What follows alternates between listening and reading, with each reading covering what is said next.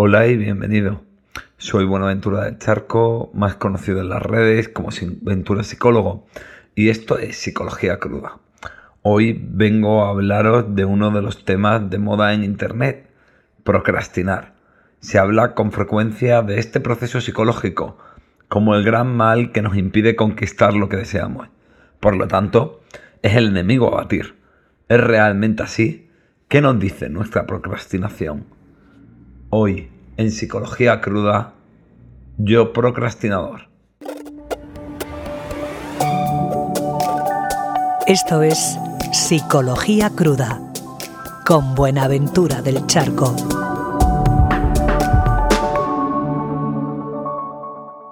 Bueno, en primer lugar, 20 capítulos ya de este podcast. Quien lo hubiera dicho cuando empecé y daros simplemente las gracias a todos. Son ya más de 160.000 reproducciones acumuladas en estos 20 episodios. Así que no puedo sino estar muy contento y daros las gracias por ser tan bonitos y escuchar los coñazos que os. Vamos al lío. Empieza el año y, aparecen los objetivos, ¿no? Los, objetivos de, año nuevo, de que ya, que ya está ahí, ¿no? De, todas esas cosas que, nos pedimos eh, que tenemos que cambiar. Y siempre que hablamos de, metas y objetivos, parece que hablamos también de procrastinación. Yo la verdad que tengo, que tengo bastantes cosas, sobre todo en lo referente a cuidarme y a la nueva edición de mi libro hasta los cojones del pensamiento positivo. Que puedas comprarlo en mi página web www.venturapsicólogo.es. Aquí ha quedado muy sutil la propaganda y no te has dado nada de cuenta de la publicidad. Joder, más ortopédico no podía meterlo. Bueno, vamos a ver, ¿qué es la procrastinación? Me gusta la definición de Becerra que dice que la procrastinación es una dilación o aplazamiento voluntario ante los compromisos personales pendientes, a pesar de ser consciente de las consecuencias de hacerlo. Sin lugar a dudas, la procrastinación tiene un enorme impacto negativo por hacernos incapaces de lograr cosas que aparentemente son muy importantes para nosotros, ¿no? Cuando es muy arraigada puede llevarnos a profundos sentimientos de inutilidad, de fracaso, de pérdida de seguridad en uno mismo, de ansiedad ante esa sensación de no control, por no sentirnos incapaces de dirigir nuestra vida, y en eso tan frágil y, y tan dependiente del logro que es la autoestima, tal y como ha sido planteada. A mi entender, y como sabrás si me escucháis, de una forma muy incorrecta. Y es que como la procrastinación nos impide conseguir logros, esto afectará a nuestra autoestima. Porque tenemos una autoestima muy basada en aquello que conseguimos y conquistamos. Una autoestima basada en el logro. Poco queda decir sobre lo malo que es la procrastinación. Poco queda pues que plantearnos, ¿no? Salvo cómo podemos evitarla, cómo podemos evitar esto que le ponemos el nombre de la procrastinación, pero que parece una maldición que nos impide alcanzar los objetivos que por lo que nos dicen gurús motivacionales y psicólogos de panfleto, son la llave de la felicidad.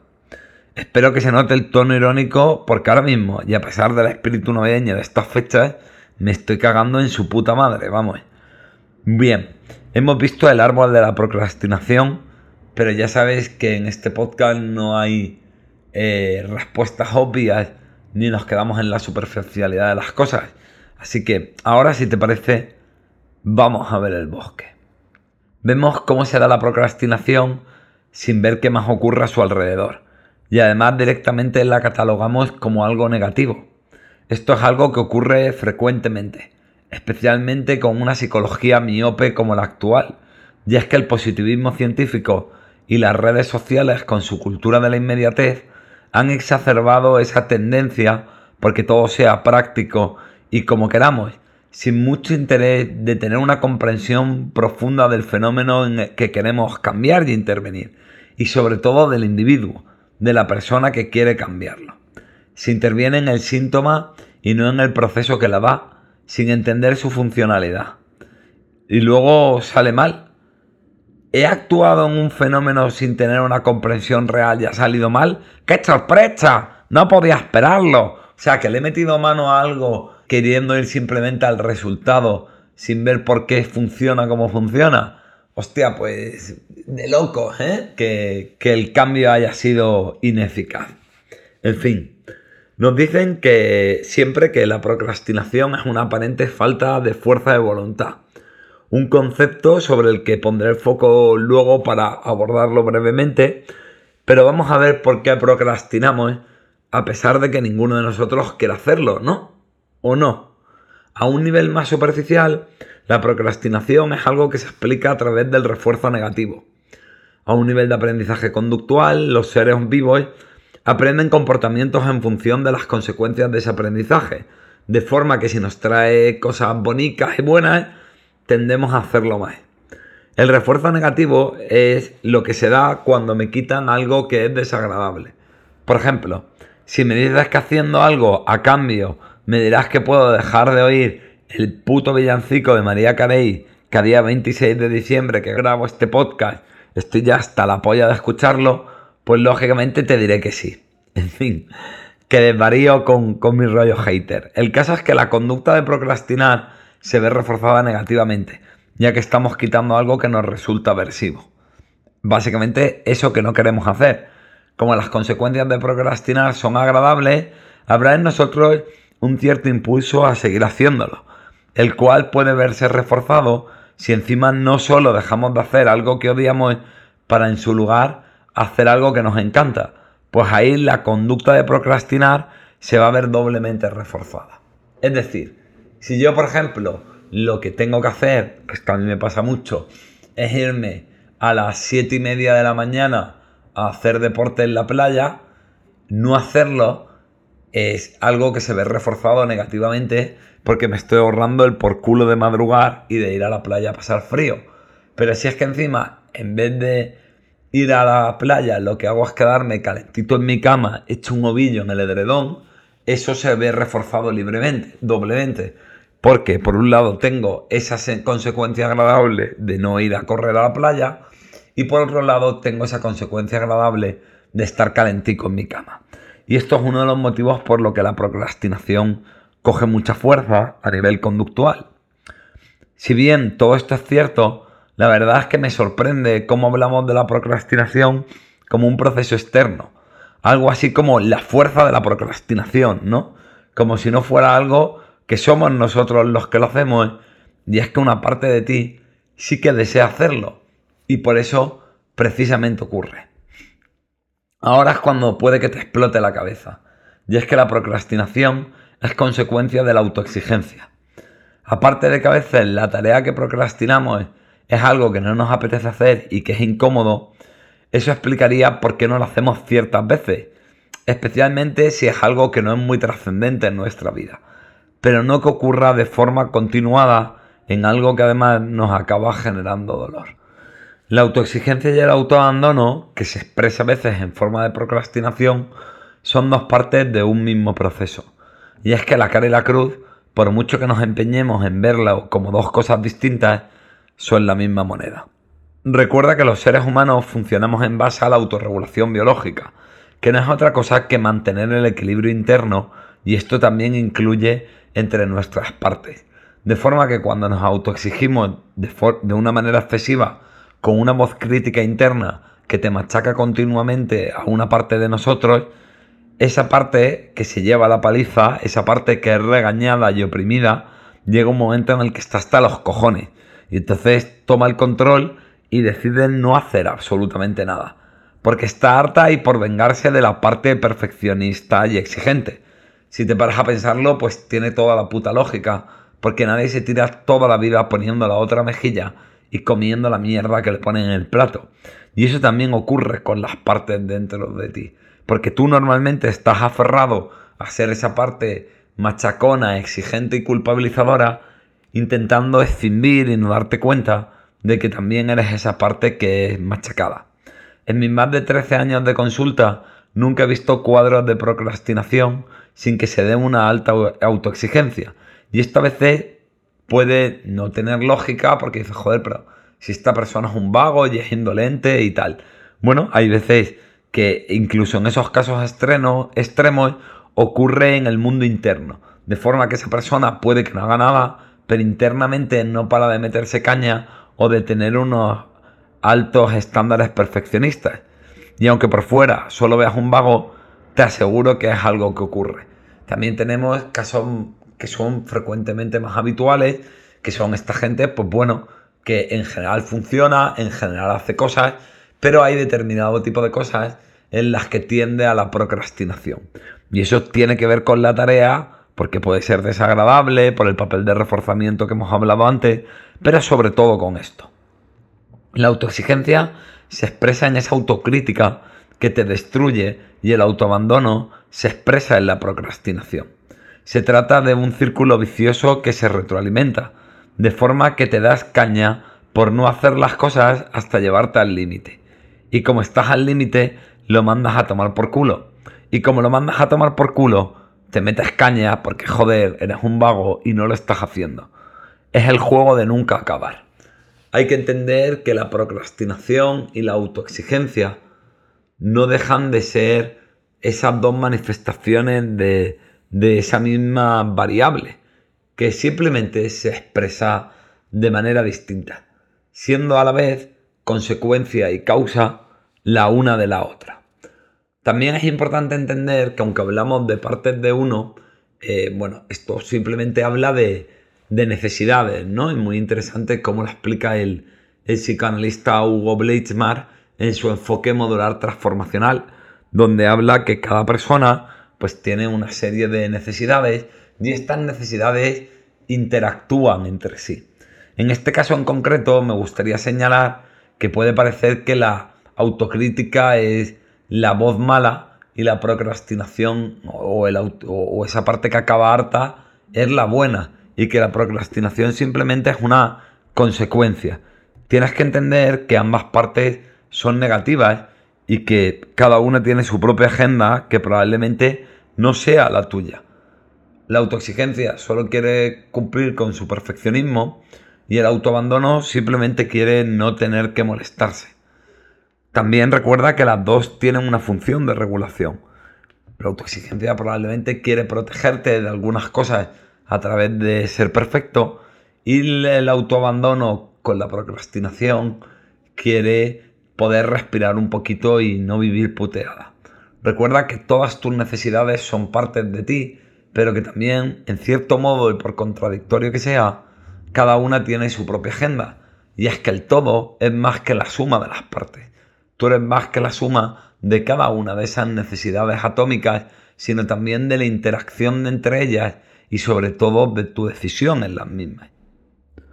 Otro factor importante que en el fondo no es sino otro resultante más entre esta dinámica entre la autoexigencia y el autoabandono, que es el miedo al fracaso. Cuando tenemos mucho miedo al fracaso, procrastinar es una buena manera de no tener que intentarlo. Y si no lo hacemos, no podemos decir que hemos fracasado. Siempre nos queda esa defensa mental al pensar que si lo hubiésemos hecho, hubiese salido bien. El miedo a fracasar se intenta proteger haciendo que no lo intentemos siquiera, procrastinando. Por eso es tan importante entender la relación entre autoexigencia y procrastinación y no intentar solucionarla dándonos caña y exigiéndonos fuerza de voluntad porque estaríamos apagando el jodido fuego con gasolina. Otra cuestión aquí importante es la física. ¿Cuánto tiene tu procrastinación de cansancio? Vivimos en una cultura tan obsesionada con la productividad y con hacer cosas todo el rato que ya patologizamos algo tan natural como es el cansancio. Veo en los medios de comunicación y en las farmacias eh, suplementos vitaminados o fármacos para tener más energía, sin que nadie se plantee si el cansancio no es sino la consecuencia de que nos exigimos demasiado en demasiados ámbitos, de forma generalizada en que la vida se ha vuelto algo en lo que continuamente nos estamos poniendo objetivos y exigiéndonos desplegar una fuerza de voluntad que es limitada y que ya hemos gastado en otras 20 exigencias anteriores en ese mismo día. Fíjate que todo esto, miedo al fracaso, autoabandono con procrastinación, el tema del cansancio, no es sino la consecuencia directa de esta autoexigencia y esta obsesión con la productividad en la que continuamente intentamos hacer cosas para sentirnos útiles, para sentirnos beneficiosos y por esta idea de autoestima mal planteada en la que nos han dicho que nuestro valor como individuos depende de nuestras características y nuestro rendimiento. Y luego nos metemos un montón de caña con eso, pero la misma psicología de panfleto que plantea eso es la que luego te dice que procrastinar es un problema y te intenta vender una solución. Otro aspecto importante es la relación que guarda la procrastinación con la ansiedad y con la depresión, especialmente con la apatía y con la anedonia, que son dos síntomas depresivos. Bien, la ansiedad sabemos que uno de los efectos que tiene es que nos bloquea, nos vuelve torpes y con esa sensación de no poder hacer nada o de no saber qué hacer o de tener la cabeza turullada, que seguro que has experimentado alguna vez. Esto es llamativo porque la autoexigencia, como ya te dije en el capítulo del podcast que le dediqué a ello, nos mete un montón de presión y eso nos bloquea. Y, de, y a veces a ese bloqueo le estamos llamando procrastinación o el bloqueo nos incita a procrastinar, ya que es muy difícil ponernos a hacer algo y enfrentarnos a esa sensación de vernos bloqueados. Para huir de ello, probablemente acabemos cayendo en la procrastinación. A nivel de la depresión, bueno, pues uno de sus síntomas es la, apatía y la anedonia, que es la falta de tener energía a hacer cosas y la incapacidad para disfrutar. Lógicamente, si no disfruto con lo que hago, todo será mucho más pesado y tedioso y la procrastinación será más frecuente. Y con respecto a la apatía, pues simplemente creo que hay un algo, una tendencia peligrosa actualmente que es llamar procrastinación y falta de fuerza de voluntad a lo que es una apatía depresiva y estamos culpabilizando a la gente por un síntoma de una enfermedad, que es lo mismo que si culpabilizo a alguien y le llamo vago porque tiene fiebre y entonces con 40 de fiebre no tiene la capacidad de cumplir con sus tareas o con sus objetivos. Grandes frases de otros.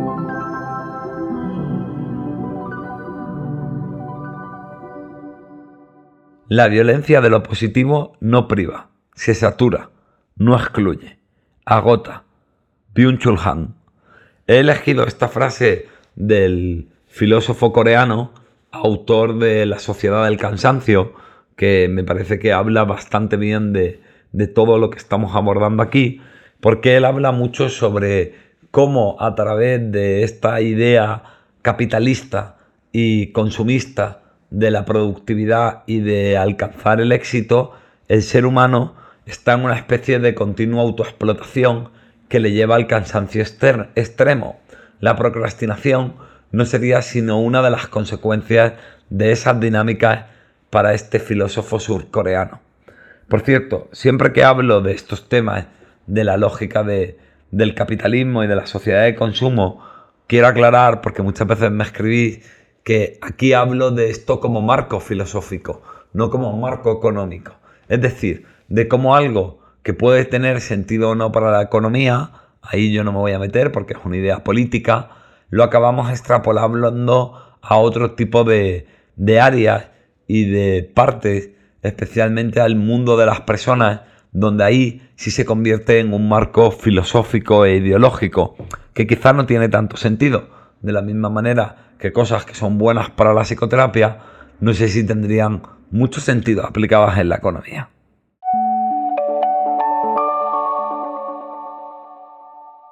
Vamos pues, y para terminar, a las soluciones sobre todo esto de la procrastinación. Parece que el factor clave para evitarlo es la llamada fuerza de voluntad esa idea un poco difícil de entender y de definir, pero que sin embargo está muy arraigada en la cultura popular. Muchos psicólogos hablan de ella como un mito, como algo que ni siquiera existe, y desde luego es un concepto muy controvertido en el mundo científico teórico.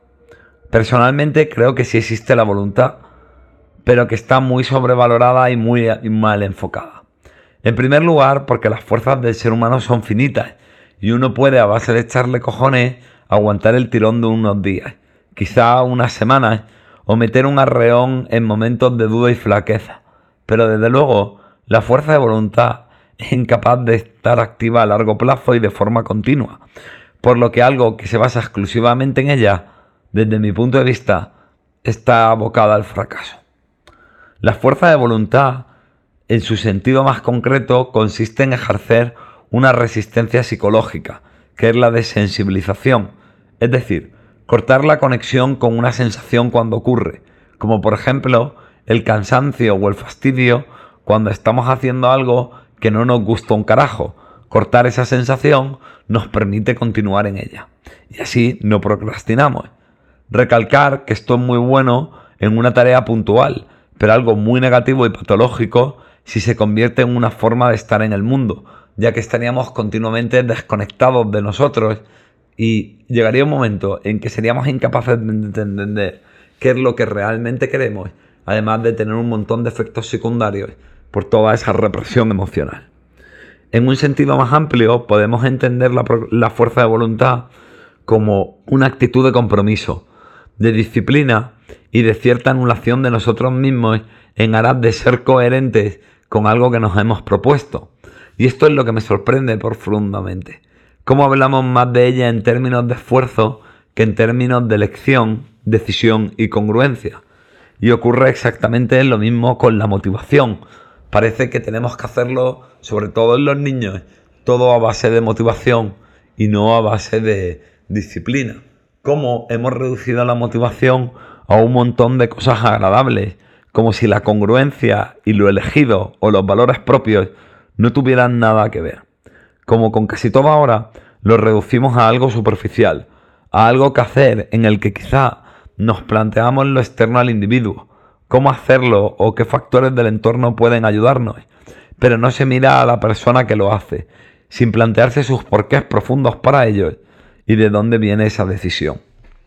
Creo que lo más importante es escuchar la procrastinación y entender lo que nos está diciendo.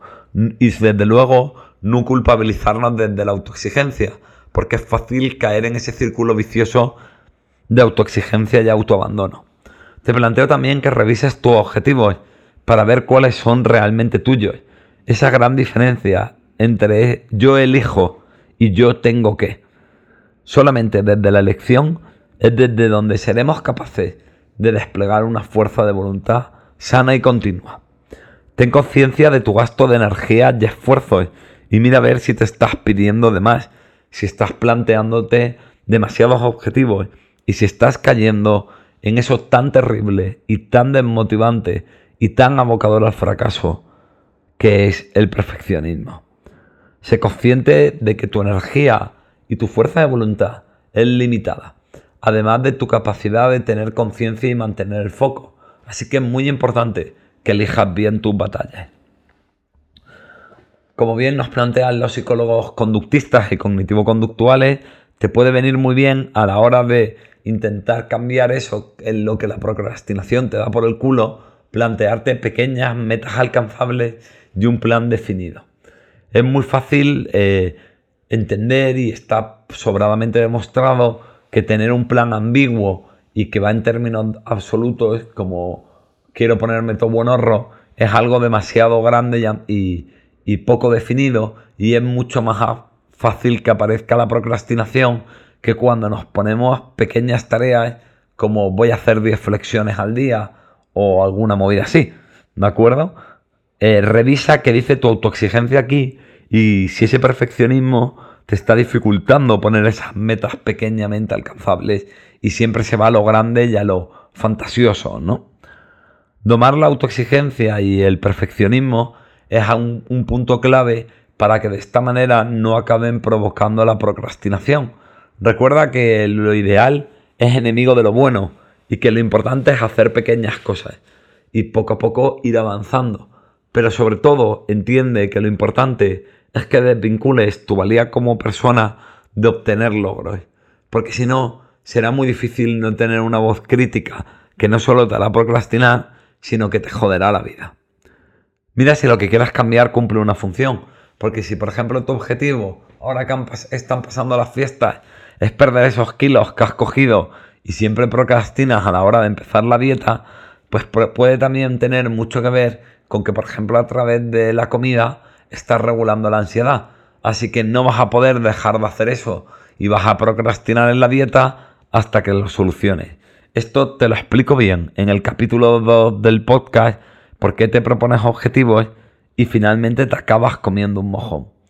Para acabar y, para, y finalizar, decirte que el ser humano tiene una capacidad de elección y de enfrentar cosas muy duras cuando lo hace desde el sentido propio y la coherencia con lo elegido. Por eso la clave no está tanto en cómo tener fuerza de voluntad, sino en por qué deseamos cambiar lo que queremos hacer, cambiar. Y en entender que solo si es una elección realmente propia y libre es cuando tiene efecto. La motivación es la clave cuando queremos provocar un cambio, pero no una motivación basada en, en frasecitas de mierda y precocinadas para todos igual, ni en una motivación meramente fundamentada en recompensas superfluas, que aunque claro que tienen un papel, pero es muy superficial, así que te invito a que se base en verdades profundas, que nos mueven por dentro y que desplieguen nuestra capacidad de esfuerzo y compromiso. Finalmente, te invito a que esa motivación, a que esa verdad profunda sea me quiero. Y para eso te voy a parafrasear la frase final de mi libro.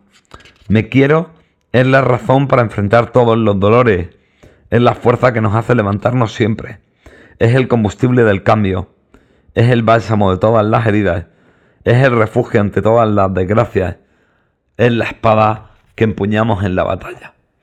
Muchas gracias por haberme escuchado, feliz año nuevo y espero que este 2023 podamos seguir hablando en psicología cruda. Un abracico.